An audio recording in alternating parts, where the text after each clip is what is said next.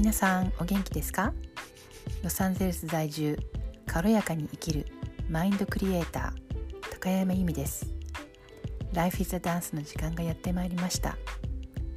たくさんのポッドキャストの中からこちらをお選びいただいてありがとうございます。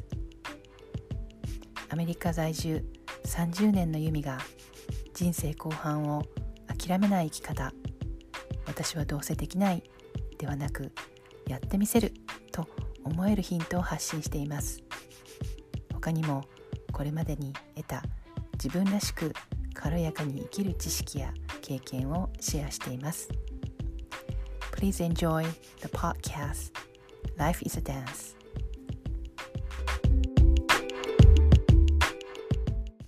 皆さんお元気ですか？今日のテーマは強がるのが癖。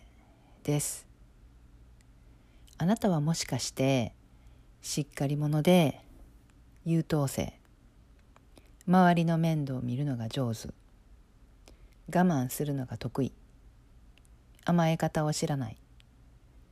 傷ついてるのに大丈夫なふりをする。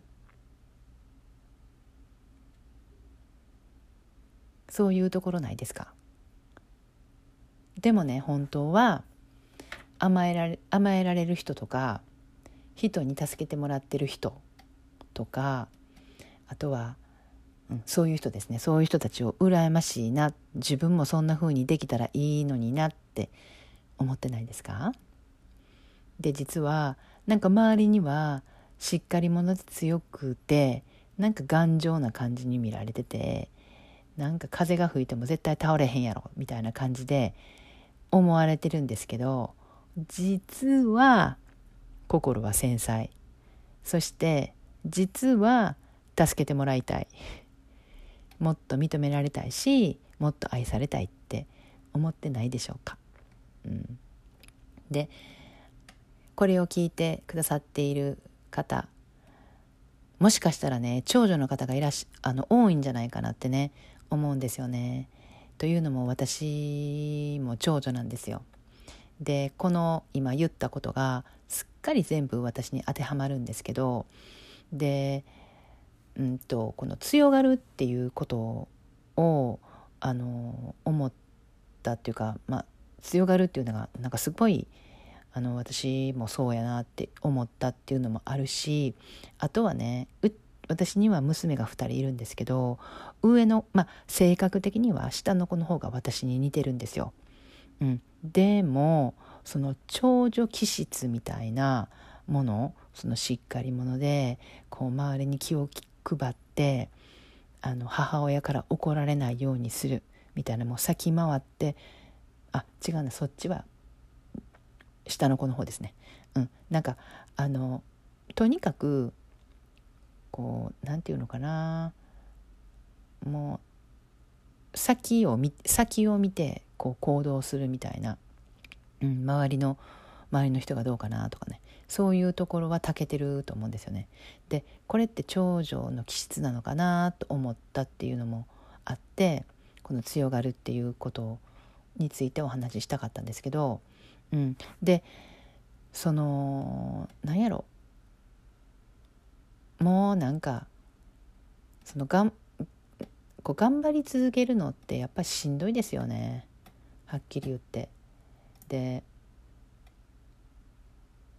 強がるのをねもうほんまにもうやめていくっていうのって大事だと思うんですよ。もうだんだん年取ってきたらまあ人間丸くなっていくっていうのもあるんですけど、うん、反対にあの人間がガチガチになっていくっていうあのケースもねあると思うんですよね。なんかこうしなければならないこれはこういうふうになっとかなければならないみたいなこの自分の中のルールを本当にもうガチガチに決めてやっていくっていうまあ私も多分そういう部分はまだまだあると思うんですよね。でもやっぱりなんかこう楽に生きていく軽い感じで生きていくっていうふうに思っているのであればそういうのをどんどんどんどんね手放していくのがいいんじゃないかって思うんですよ。うん、でやっぱりこう何にもほんまにも気にせずにあの OK っていうふうに例えばそれはまあ状況状況っていうのもあるしいろんな人の意見ねいろんな人の意見で「あの人は間違ってる!」みたいなってあるじゃないですか。でもあの間違ってるって思う意見はありますよでも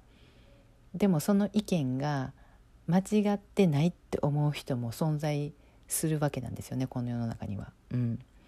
で、まあ、そっちの方をあの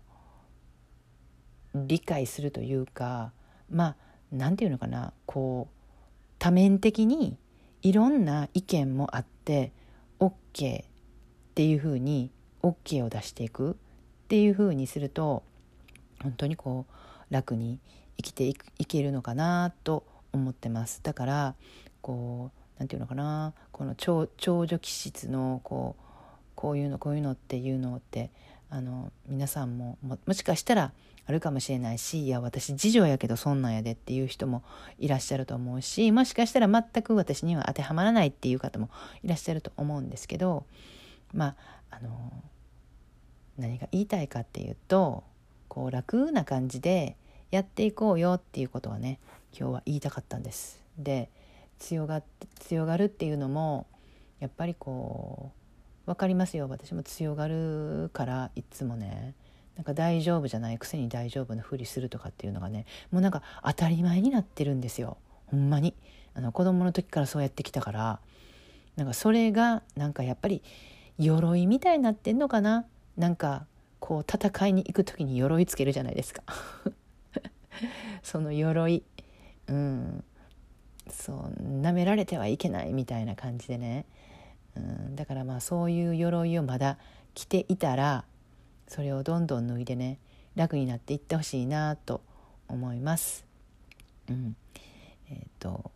まあこうこの話がなんかうん誰かの一人でも聞いてくださってる方のあのなんかヒントになればいいなと思っています。ありがとうございます。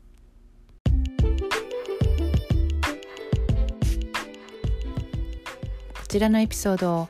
最後まで聞いてくださってありがとうございます。エピソードのご感想やご意見をいただけるととても励みになります。ぜひインスタグラムのダイレクトメッセージまたは E メールでお送りください。アドレスは概要欄をご覧ください。